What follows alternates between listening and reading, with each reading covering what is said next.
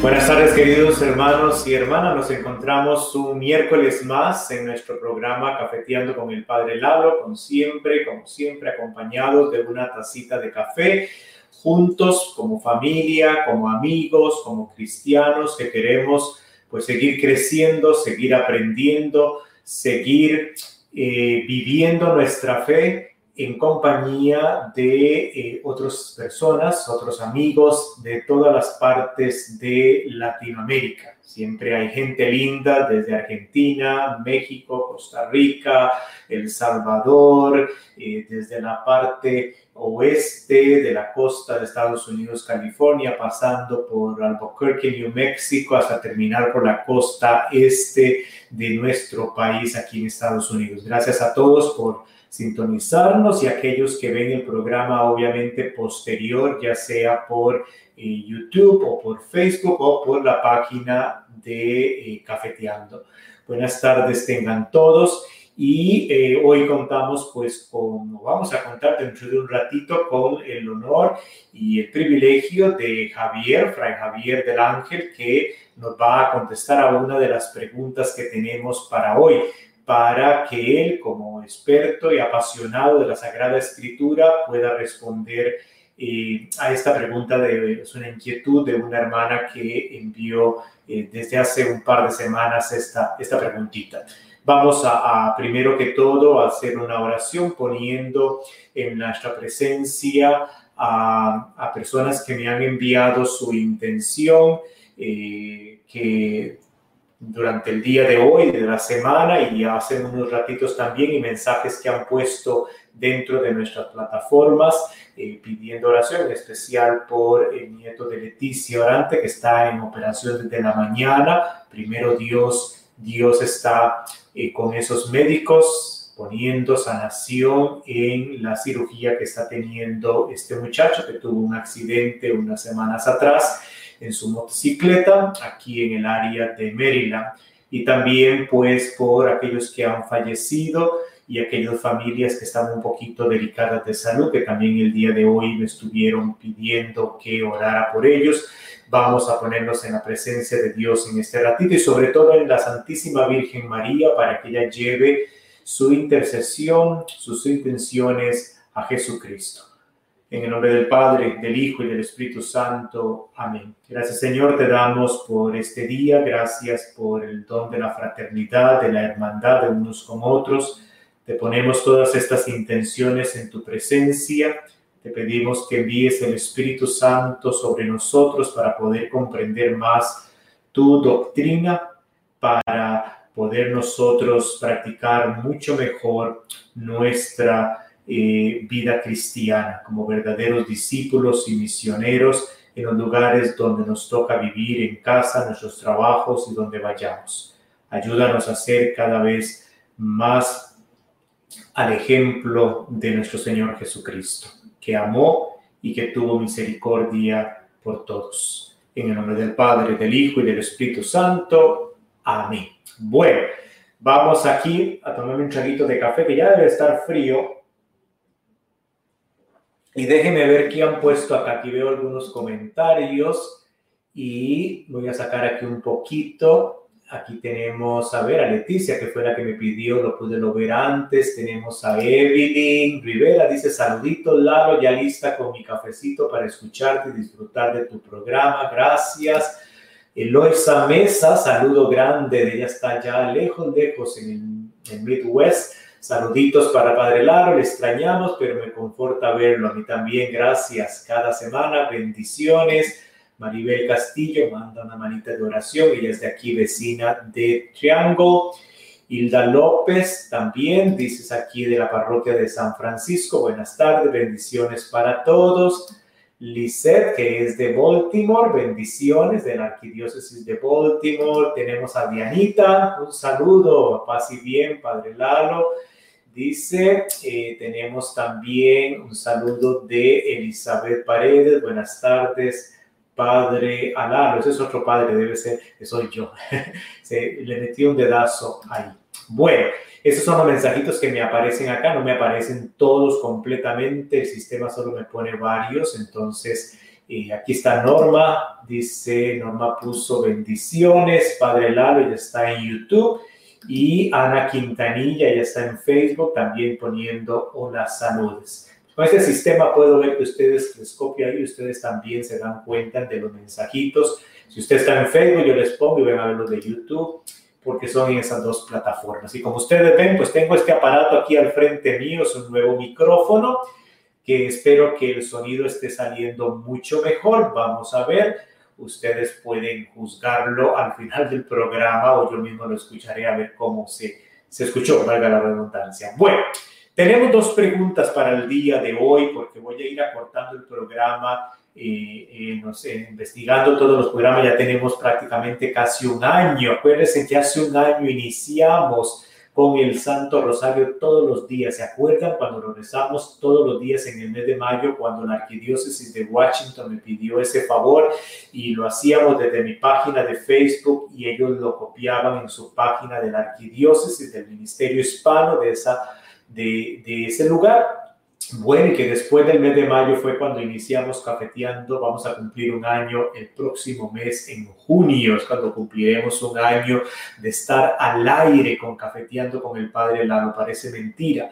Entonces, eh, este año, pues ya con mis estudios y el ministerio que tengo acá, pues no podemos rezar el rosario todos los días. Acuérdese que hace un año todos estábamos en casita, era mínima la gente que podía ir afuera y ya hoy, gracias a Dios, con las vacunas y con todo, podemos llevar un poquito la vida mucho más normal que como hace un año. Por lo tanto, eh, me es difícil poder transmitir el Santo Rosario todos los días, pero ahí en la página de, la website se pone el Santo Rosario del que se realiza en el Santuario de Lourdes en Portugal y tú lo puedes seguir orando con todos los peregrinos que van a ese santo lugar.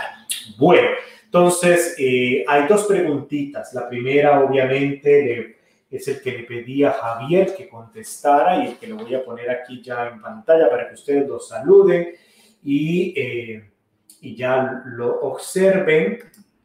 A él está, él está en Boston preparando maletas porque le fue aprobado realizar sus estudios, va a ir a hacer sus estudios superiores en Sagrada Escritura en la Universidad Gregoriana en Roma y por ahí de octubre va a ir ya trasladándose, su nueva casa va a ser allá en Italia y pues allá va a estar unos pocos años haciendo sus estudios para que siga alimentándonos, pero como la tecnología es tan bella, a Javier vamos a ir, aunque sea conectado desde Roma, ¿qué importa? Para él va a ser más tarde de noche, pero ustedes sigan mandando sus preguntas y él va a seguir acompañándonos, primero Dios. Entonces, eh, Javier está aquí con nosotros, bienvenido a tu programa. La gente linda siempre espera tu conocimiento y verte, sobre todo cuando en este mes ya casi vamos contando las horas cuando Dios te regale ese hermoso sacramento en el segundo grado, que es del presbiterado, el 29 de mayo de este año que vas a ser ordenado a las 11 de la mañana o a las 10, a las 10, a las 10 de la mañana en la parroquia de San Camilo, eh, de manos del el cardenal eh, Gregory eh, de la arquidiócesis de Washington. Todos podrán verlo por el canal de YouTube de la parroquia, no todos podremos ir, bueno, yo voy a estar ahí, pero no todos van a poder ir presencialmente por las cuestiones de restricción de, de COVID. Bueno, entonces, ¿cuál es la pregunta? Antes, o primero, saluda a tu gente, después decimos la pregunta para no enredar dos cosas, Javier. Saluda a la gente linda. Hola, saludos.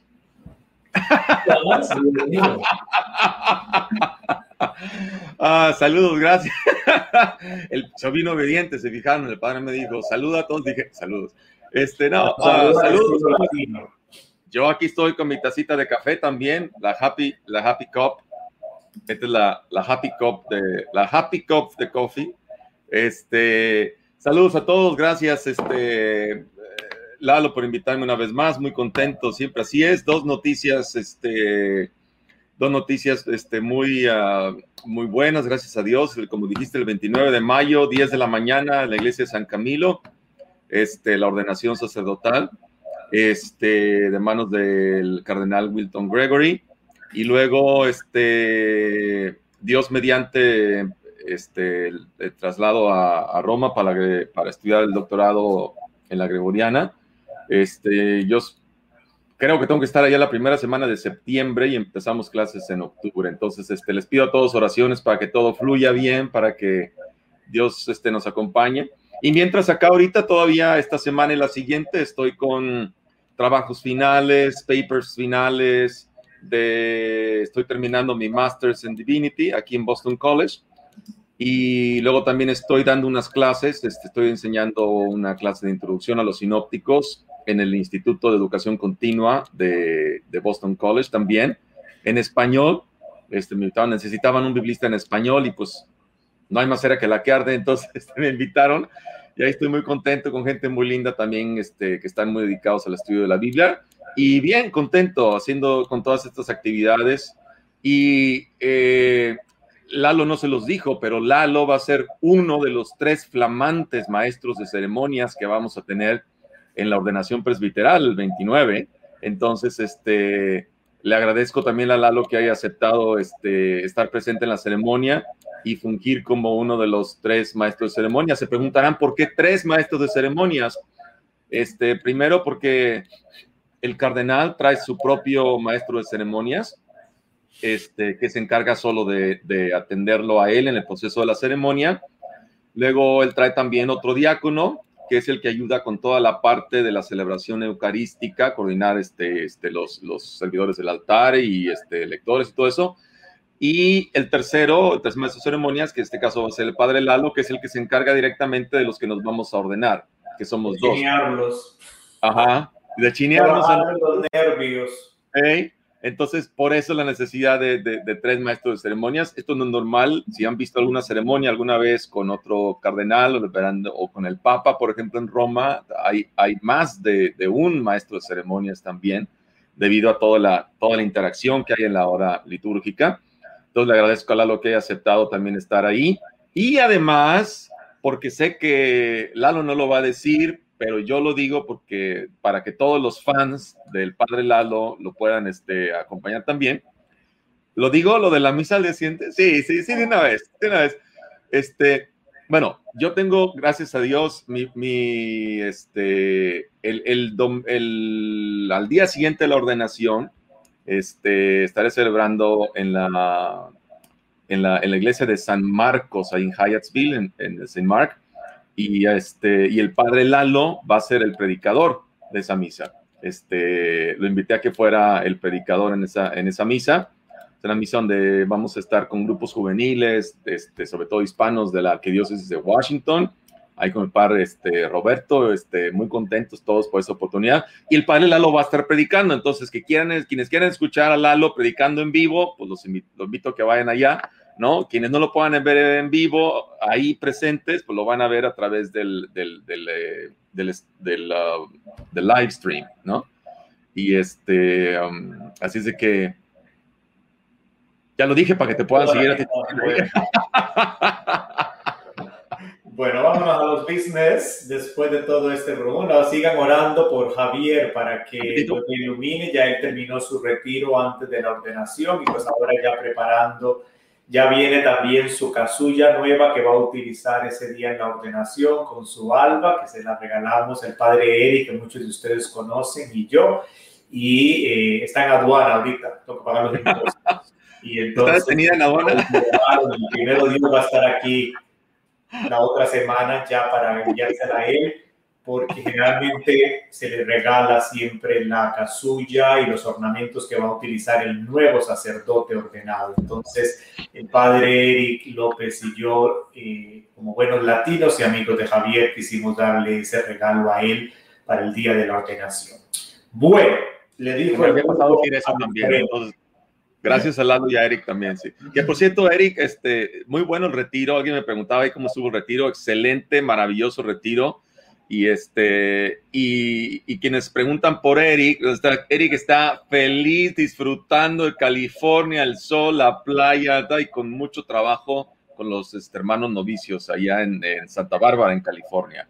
Entonces, este, porque hay quienes preguntan, no hemos sabido del padre Eric, está bien, ¿cómo está? está? Sí, está bien, está súper busy y por eso a veces algunos no les contesta, pero está bien y disfrutando y cada vez más rechonchito también, así como yo biznando. Entonces, este. Y yo para abajo. Bueno. Y Lalo para abajo. Dice la pregunta, a lo que vinimos, dijo. Venga. Venga. Mataron aquí a Cafeteando. ¿Ha descendido toda la humanidad de Noé y su familia o de Adán y Eva? Esa es la pregunta. Y entonces lo voy a dejar con Javier para que él sea el que les responda a ustedes. Respuesta, sí, pero no. O no, pero sí. Siempre les digo yo que en estudios bíblicos las cosas son mucho más difíciles de lo que parecen. Entonces, este, es una excelente pregunta, gracias a quien la hizo. Y eh, vamos por partes primero, porque es una pregunta que amerita explicar unas cuantas, unas cuantas cositas. A ver, primero, quiero referirlos a un, um, a, un documento del magisterio oficial de la Iglesia. En este caso es la Constitución dogmática sobre la divina revelación llamada Dei Verbum, la palabra de Dios, de el Concilio Vaticano II. ¿Ok? En el número 12 de esa constitución dogmática, y se llama constitución porque, como su nombre lo dice, no es un documento secundario o accesorio o de segundo nivel, no, es un documento fundacional, constitutivo, en este caso, de un tema como es la divina revelación, que abarca más que la Sagrada Escritura, no solo la Sagrada Escritura, sino más. Hay que leer el documento para enterarse. Muy bien. De este documento quiero traer a colación el número 12, que es para mí es quizá el, el, número más importante, el 11 y el 12, el más importante de toda esta constitución. Fíjense lo que dice respecto a la naturaleza de los libros contenidos en la escritura. ¿Ok? Dice así, Dei Verbum 12. Lleva como subtítulo, fíjense qué interesante, cómo hay que interpretar la Sagrada Escritura.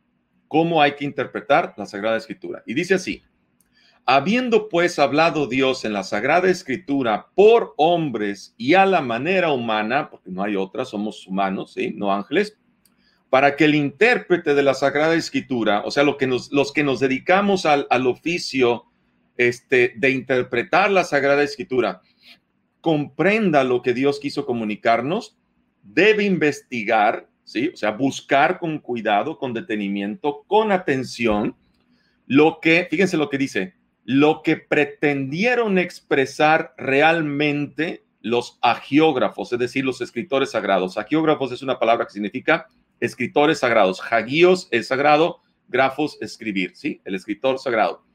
Y plugó, o sea, quiso Dios manifestar con las palabras, fíjense, con las palabras de ellos. O sea, lo que Dios revela con las palabras de los escritores, de los agiógrafos. ¿Se fijan? Luego, para descubrir la intención de los agiógrafos, de los escritores sagrados, entre otras cosas, hay que atender a los géneros literarios, importante, los géneros literarios, puesto que la verdad, la verdad de la revelación, se propone y expresa de maneras diversas en los textos de diverso género. Y dice a continuación algunos de ellos, histórico, profético, poético o en otros géneros literarios. ¿Ok? Entonces, la Constitución está reconociendo que hay que poner atención a cuál es el género literario de cada libro o de cada pasaje dentro de los libros que estudiamos, porque hay, hay, hay libros que contienen diversos géneros literarios en sí mismos. Continúa la Constitución. Conviene además que el intérprete investigue el sentido que intentó expresar y expresó el geógrafo en cada circunstancia, atención a lo que sigue, según la condición de su tiempo y de su cultura. Y luego insiste otra vez la Constitución, según los géneros literarios usados en su época. ¿Ok?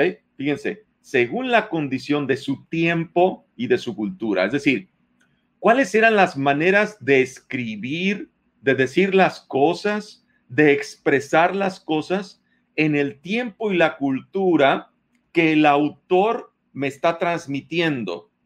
¿Ok? Bien interesante, porque no es lo mismo, ¿sí? La manera como expresaban, por ejemplo, las cosas los sumerios, los babilonios, hace tres mil años o más, o los egipcios, o los hebreos, o los judíos en el siglo VI, o los judíos en el siglo III antes de Cristo, o los judíos de la época de dominación romana, o los judíos de la época de Jesús, o los judíos después con el judaísmo rabínico, etcétera, etcétera. Esto se nota también en las culturas de los pueblos, por ejemplo. Nosotros como mexicanos tenemos formas de hablar, formas de decir las cosas. Tenemos maneras de llamarle a las cosas, a las personas, a los eventos, algunas muy chistosas, otras muy rudas, otras muy formales, ¿sí? Entonces, todo eso varía según nuestro tiempo y nuestra cultura.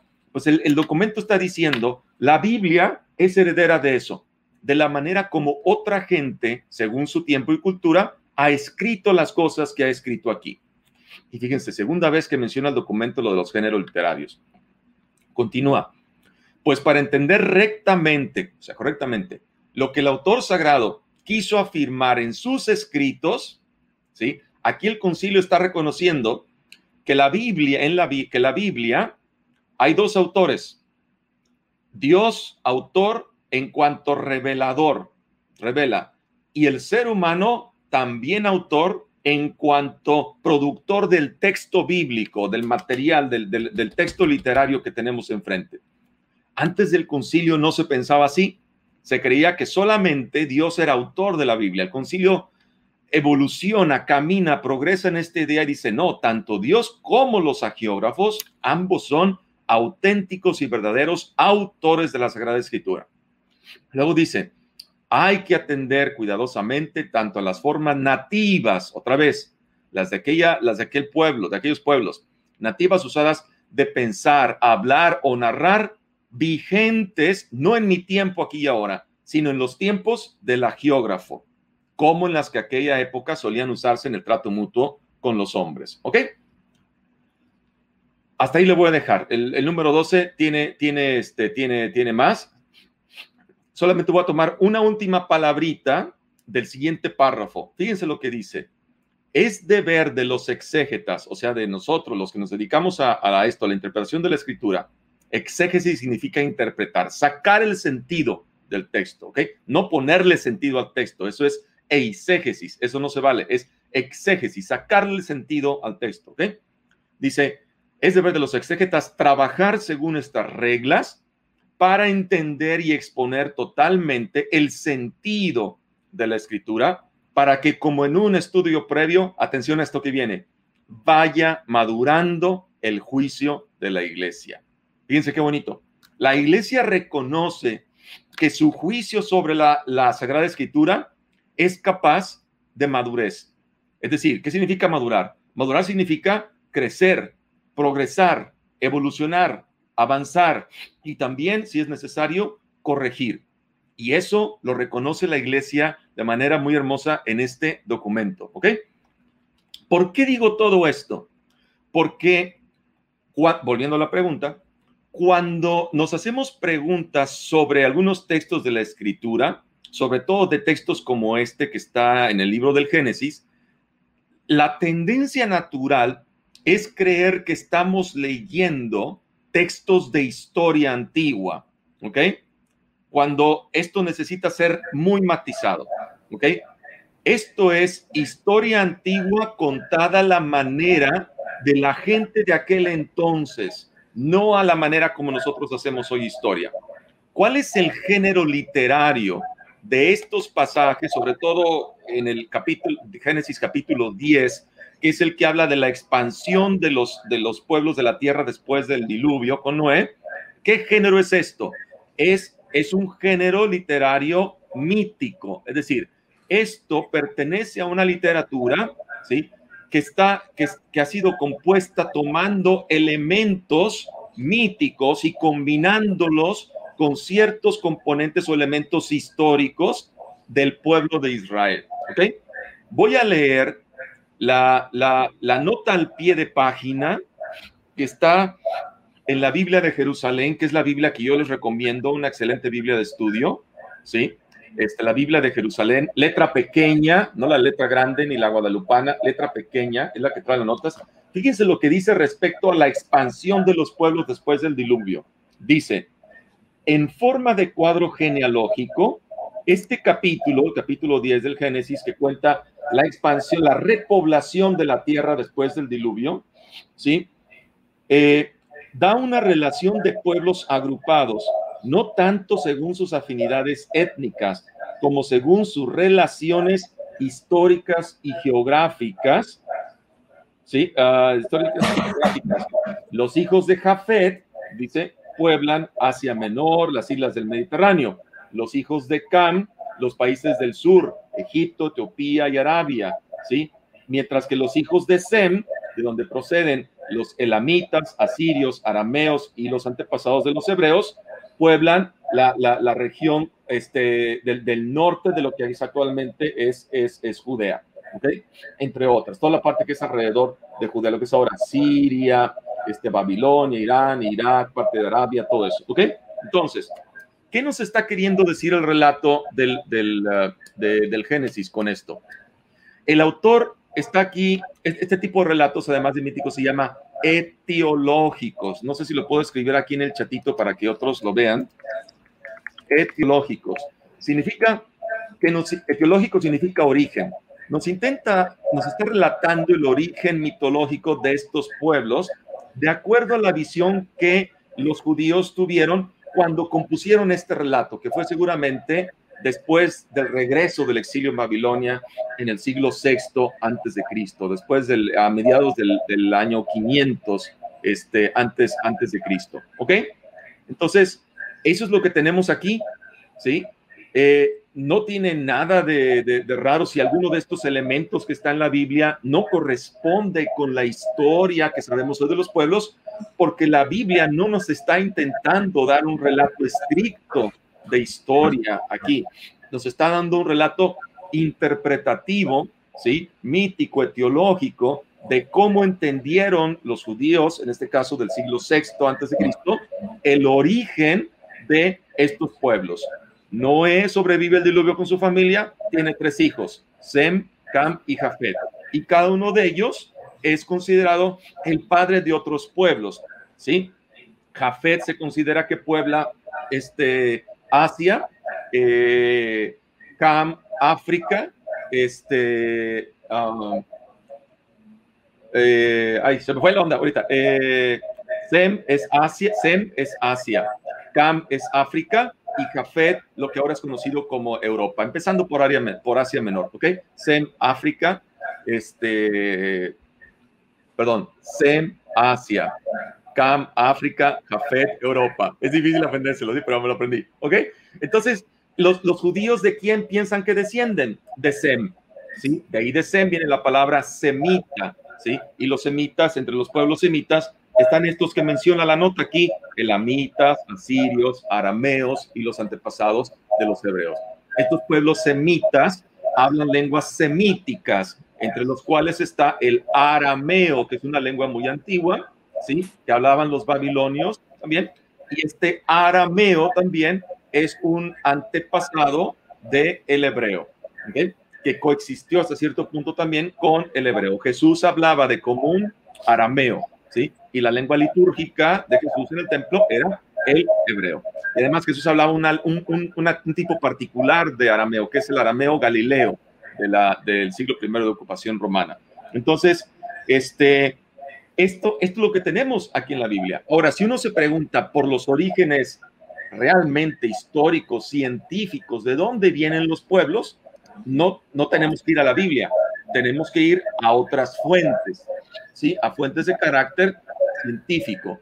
¿Y qué nos dicen esas fuentes de carácter científico? Bueno, lo que sabemos hasta ahora parece ser lo siguiente, que los primeros humanos emigraron fuera de África, de lo que hoy es África, hacia Asia, probablemente entre, hace entre 2 millones y 1.8 millones de años. Después entraron en Europa, un poco más tarde, hace aproximadamente entre 1.5 y un millón de años, Después, especies de humanos más modernas popularon otras partes del mundo mucho más tarde a través de la, de la migración, ¿sí? Por ejemplo, hoy sabemos que los primeros pobladores de Australia ya estaban ahí hace 60 mil años, por ejemplo, y acá en las Américas, en el continente americano, hace alrededor de más o menos 30 mil años, ¿sí? Los orígenes, por ejemplo, de la agricultura y el surgimiento de las primeras civilizaciones, sabemos que ocurrió aproximadamente más o menos hace 12 mil años. Esos son los datos científicos que nos proveen otra ciencia, la antropología, la paleontología, etcétera, ¿no? Entonces, en pocas palabras, no le podemos pedir a los textos bíblicos lo que los textos bíblicos no son. Este relato de Génesis no es un relato científico del origen de los pueblos, es un relato mítico, etiológico, ¿sí? muy interpretativo, muy interpretado de acuerdo a la visión que los judíos del siglo VI tenían respecto al origen de la humanidad. Así fue como ellos construyeron su, su, relato sobre los orígenes de la humanidad. Si fuéramos a otras fuentes, como por ejemplo este, relatos de, eh, los pueblos de Mesopotamia, este, eh, de Babilonia, de Egipto, de otros pueblos, ellos nos contarán otra historia distinta de cuáles fueron los orígenes de la humanidad. ¿Se fijan? Entonces, nada de qué espantarse. El concilio ha sido muy claro al respecto. Tenemos que mirar a los géneros literarios por lo que son, ¿de acuerdo? Y de acuerdo, respetar el género literario, ¿sí? Y para, para poder atender cuál es el tipo de verdad que ese género literario nos quiere decir, ¿ok? Entonces, este, uh, no sé si responde la pregunta o confundí más. Este, Padre Lalo, ¿tú qué opinas? Yo creo que sí, una respuesta bien completa y, eh, y esa es la respuesta, no hay otra. Eh, siempre uno que se va acercando un poquito más a la Sagrada Escritura va comprendiendo que eh, muchas cosas que uno a veces creía o pensaba, perdón, eh, como que se me bajó todo lo que yo creía y me cayó un balde de agua encima, pues no, es ir comprendiendo más. Siempre hay que buscar cuál es el mensaje que está detrás, siempre cuál es el mensaje detrás y qué puedo aplicar yo eso a mi vida hoy como cristiano o cristiana. Entonces ya saben, ahí está en pantalla el número de teléfono donde puedes llamar, dejas ahí por si, porque siempre cuando uno explica salen otras preguntas, entonces eh, y eh, pues ahí veremos cuándo podrá Javier otra vez pues, seguir respondiendo. Normalmente cuando son de Sagrada Escritura, eh, yo lo que hago es pedirle a, a, él que nos la responda, ya sea ahora que está ahora en Boston o cuando esté en Roma, ya eso habría que coordinar por la hora, porque obviamente va a haber seis horas de diferencia más o menos, pero eh, eso es nada más de coordinar. Entonces, eh, ¿Puedo, poner un ejemplo rápido de, los géneros literarios? Rapidísimo nada más para que quizá quede un poquito más claro esto. Rapidísimo. Miren, si ustedes se van a su Biblia, para que vean lo, que estoy explicando, ¿no? Este, ¿cuál, es la, ¿Cuál es el género literario y cuál es la verdad que nos intentan transmitir los escritores sagrados? Por ejemplo, el origen del ser humano. Mucha gente todavía sigue pensando que este, que, por ejemplo, Adán y Eva, una persona individual y de ahí procedemos todos, ¿no? Hoy sabemos que esa es una visión incorrecta, una lectura incorrecta del texto bíblico, ¿sí? ¿Cómo lo sabemos? Por ejemplo, hay dos relatos, no uno, de la historia, historia, entre comillas, de la, de la creación del ser humano. En Génesis 1 está un relato y en Génesis 2 está otro relato. En Génesis 1 el, el, agiógrafo, el autor sagrado, dice, pone a Dios diciendo, hagamos al ser humano nuestra imagen y semejanza, ¿sí? Para que someta sobre este, a los peces del, mar, a las aves del cielo, a las bestias y animañas terrestres. Y luego dice el texto, creó pues Dios al ser humano a imagen suya, a imagen de Dios lo creó, macho y hembra lo creó. Luego Dios los bendijo, les dijo, sean fecundos y multiplíquense. Ahí le dejo. No dice cómo lo creó, nada más dice, Dios creó, ¿sí? Al ser humano. Y luego te vas al otro relato, al relato de Génesis 2, y es distinto de ese relato, porque en el relato de Génesis 2, el autor ha elaborado más una historia, presenta a Dios como un alfarero y dice, primero toma barro, forma el barro y, hace solo al hombre, género masculino. ¿okay? Eso es lo que dice el texto. ¿okay? Luego el hombre le empieza a poner nombre a los animales, ¿sí? Pero no encuentra una compañía apropiada para él. Luego, ¿qué, hace Dios? Lo duerme, le saca la carne que está alrededor de una costilla, le saca una costilla, le pone carne alrededor de esa, no dice bien cómo, y luego forma, ¡pum!, a la mujer. El hombre se despierta, ve a la mujer y dice, esto es Isha, hueso de mis huesos, carne de mis carnes, va a ser llamada Eva. ¿Se fijan? Son dos historias totalmente distintas de la creación del ser humano. Históricamente, es decir, científicamente, ¿cuál es la correcta respuesta de biblista? Ninguna. ¿Por qué? Porque lo que la Biblia nos está intentando decir no es una explicación científico-histórica de los orígenes del ser humano, sino una explicación teológica. Nos está diciendo cuál es el proyecto de Dios en cada uno de estos relatos que son tan distintos y contradictorios entre sí. Nos está diciendo cuál es el proyecto de Dios para el ser humano. ¿Cómo ha creado Dios al ser humano? Lo ha creado de manera personal, directa, amorosa, lo bendice, le da facultades, lo hace partícipe de su, de su propia vida, le insufla el aliento. En el relato de Génesis 2 dice, le sopla y le comunica su rúa, su aliento, ¿sí?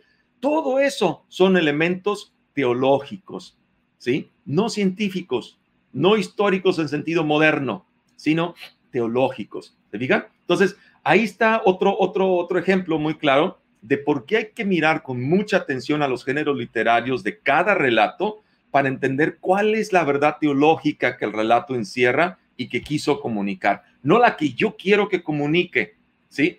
Sino la que los autores quisieron comunicar. Acuérdense lo que dice Dave Berman.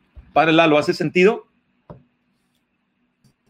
Mucho sentido, mucho sentido. Con un ejemplo así queda un poquito más claro para la gente lo que eh, estamos queriendo pues eh, informar. Espero que la gente pues haya quedado un poquito clara y, y, que siempre cuando tomen la Biblia siempre vean ese aspecto que Javier acaba de explicar, que lo tengan presente siempre. No sé si quieres agregar algo más o algo y si no pues vamos a la segunda parte. Nada, sí, acuérdense nada más, termino con, con eso que decía, eso que decía Dave Verbum. La labor, yo sé que como decía el padre Lalo, muchas de estas cosas suenan nuevas, a veces tal vez raras a, los oídos de algunos, bueno, para todos, a los oídos de algunos, ¿sí? Acuérdense, los estudios bíblicos siguen evolucionando, siguen progresando, incluso corrigiéndose algunas cosas, ¿sí? Y como dice Dave Verbum en el número 12, nuestra labor es para que vaya madurando el juicio de la iglesia, ¿ok? nada de lo que hemos dicho aquí contradice en absoluto, ¿sí? Algo que esté en la doctrina oficial de la iglesia ni en el catecismo. Si usted a lo mejor se le hace raro, es porque a lo mejor no lo conocía, pero ahora ya lo conoce, gracias a Cafeteando con el Padre Lalo, ¿ok? Entonces, este, si tiene más preguntas, aquí estamos a la orden. Gracias, Lalo, por invitarme, este, que siga habiendo mucho éxito y este, Dios los bendiga a todos. Muchas gracias. Muchísimas gracias, Javier. Y bueno, entonces todos a prepararse para que el 29 de mayo estemos ya sea presencial o virtualmente acompañando a Fray Javier en su ordenación sacerdotal el 29 de mayo, el día de mi cumpleaños, a las 10 de la mañana, aquí en la hora del este de Estados Unidos. Eh, en la ordenación de nuestro hermano. Entonces, muchísimas gracias Javier, gracias por tu tiempo, por tu conocimiento, tu dedicación y te dejamos, perdón, te, te, deseamos los mejores éxitos en tus nuevos eh, proyectos ahora que te corresponde de estudios y yo sé que vas a dar lo mejor de ti, vas a sacar el provecho grandísimo de ese conocimiento que te van a dar grandes profesionales en esta área para que después vengas a compartirlo con toda la comunidad latina aquí en Estados Unidos y fuera de Estados Unidos. Muchísimas gracias, Dios te acompañe y eh, gracias, por tenerte acá con nosotros. Gracias, saludos a toda tu audiencia, Dios los bendiga, pase bien, cuídense. Pase bien, chao. Bueno, mis queridos hermanos, nos quedan más o menos unos 20 minutitos para responder una segunda pregunta que tengo por acá que dice lo siguiente.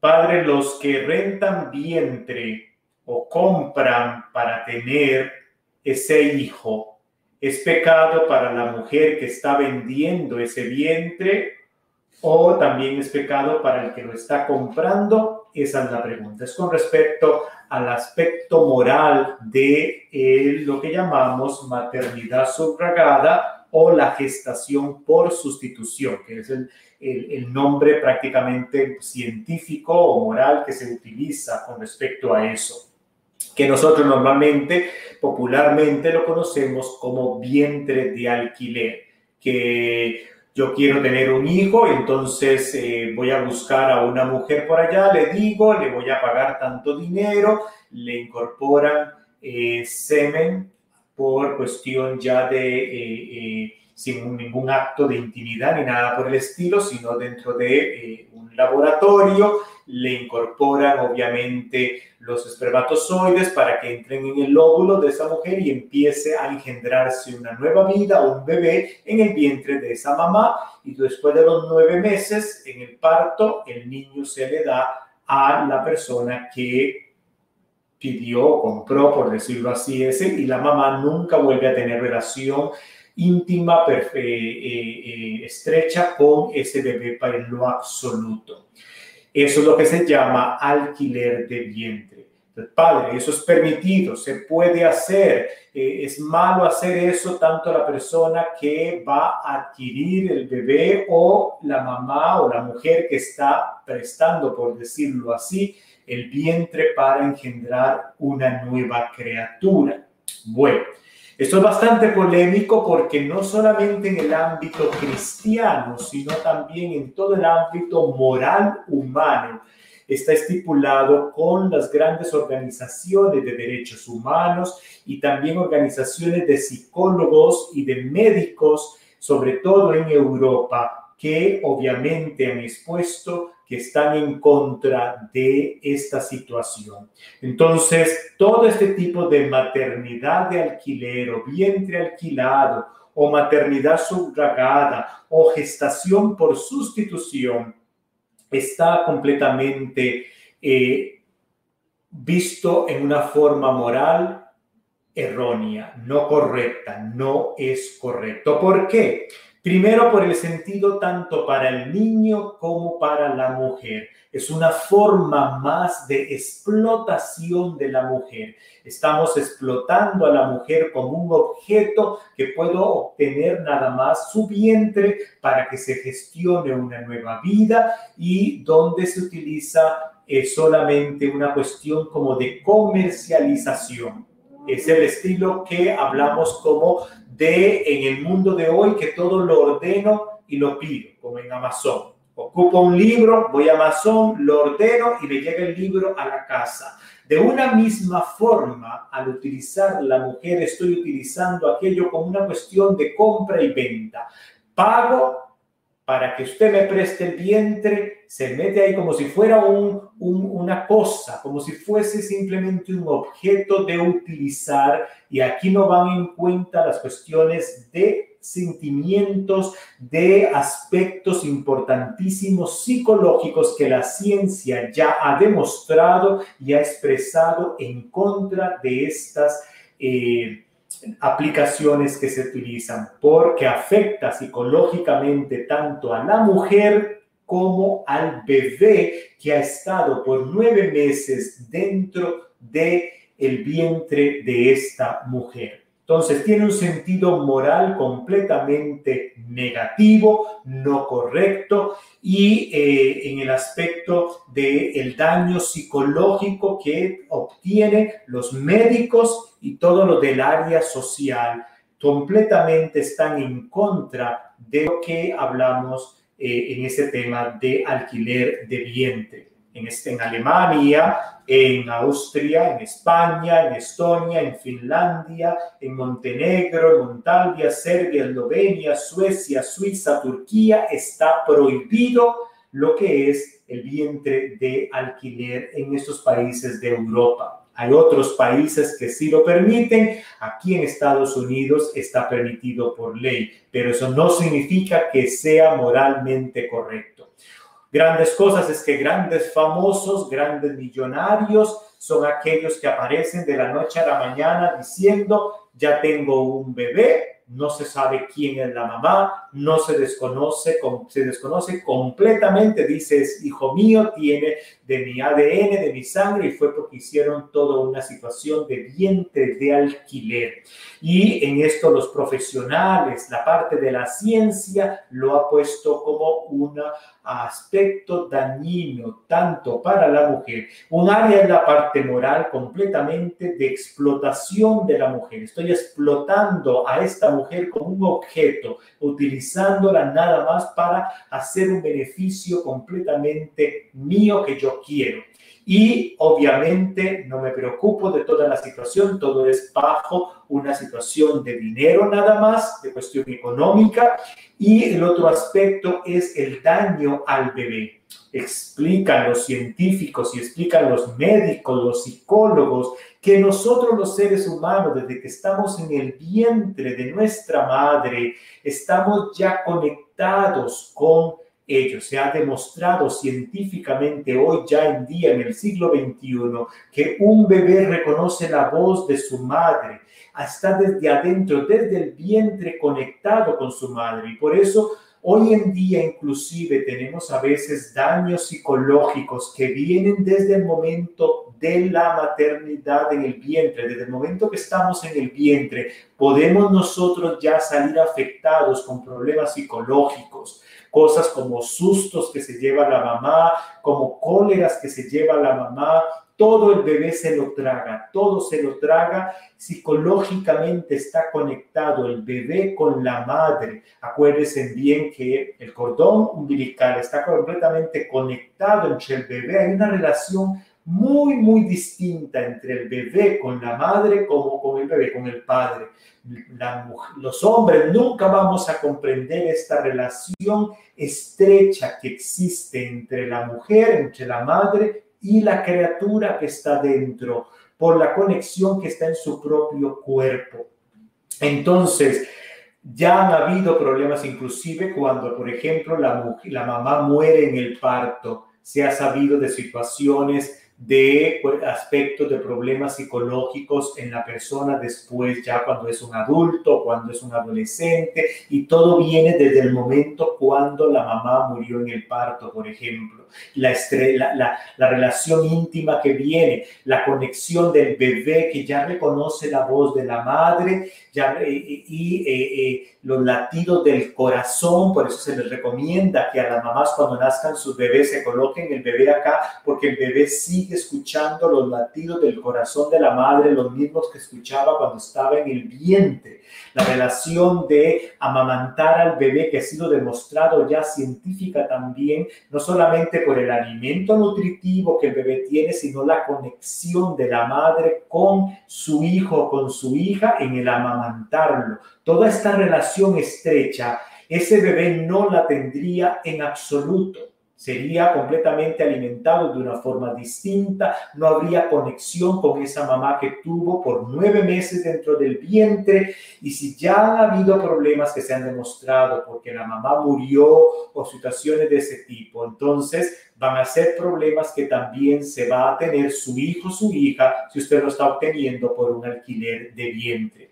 Obviamente para estas cosas se hacen contratos con abogados y todo eso, donde obviamente está en el parto. Ha habido momentos en que la nueva pareja que va a obtener el bebé está en el mismo parto ahí, la mujer pare y no vuelve a ver. Entonces los lazos de madre a hija se rompen, ya has firmado un contrato, las cuestiones afectivas se dan, a veces la madre ya se arrepiente, no quiere darlo, ya firmó y eh, toda la situación también de que cuando el niño crezca para explicarle quién es tu mamá, quién es tu papá, quién es el esperma que tú viniste, quién es la mamá que te engendró por nueve meses y toda una problemática que posteriormente va a surgir en el área psicológica de ese niño o de esa niña.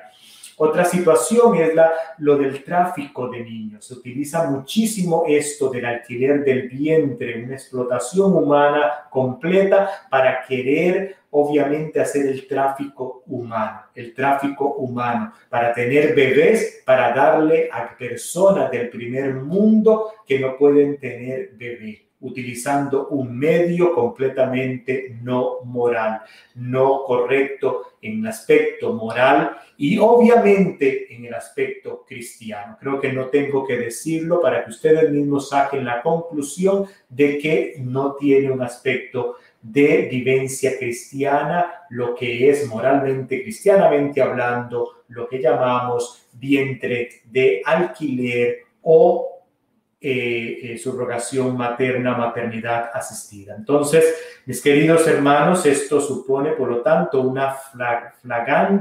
flagrante eh, violación a la dignidad tanto de la madre, de la mujer, como una violación a la dignidad de esta nueva criatura que va a nacer. Se viola contra los derechos de dignidad humana, tanto de la mujer que va a tenerlo en el vientre y eh, también de, eh, del nuevo bebé. Por eso es un aspecto que se considera inmoral, no correcto, aunque la ley lo quiera decir, si uno es un cristiano correcto, si tenemos una creencia de Dios, la ley puede decir lo que quiera civilmente, pero yo, un buen cristiano, con principios morales, humanos correctos y cristianos, aunque la ley diga que sí, yo no lo voy a hacer.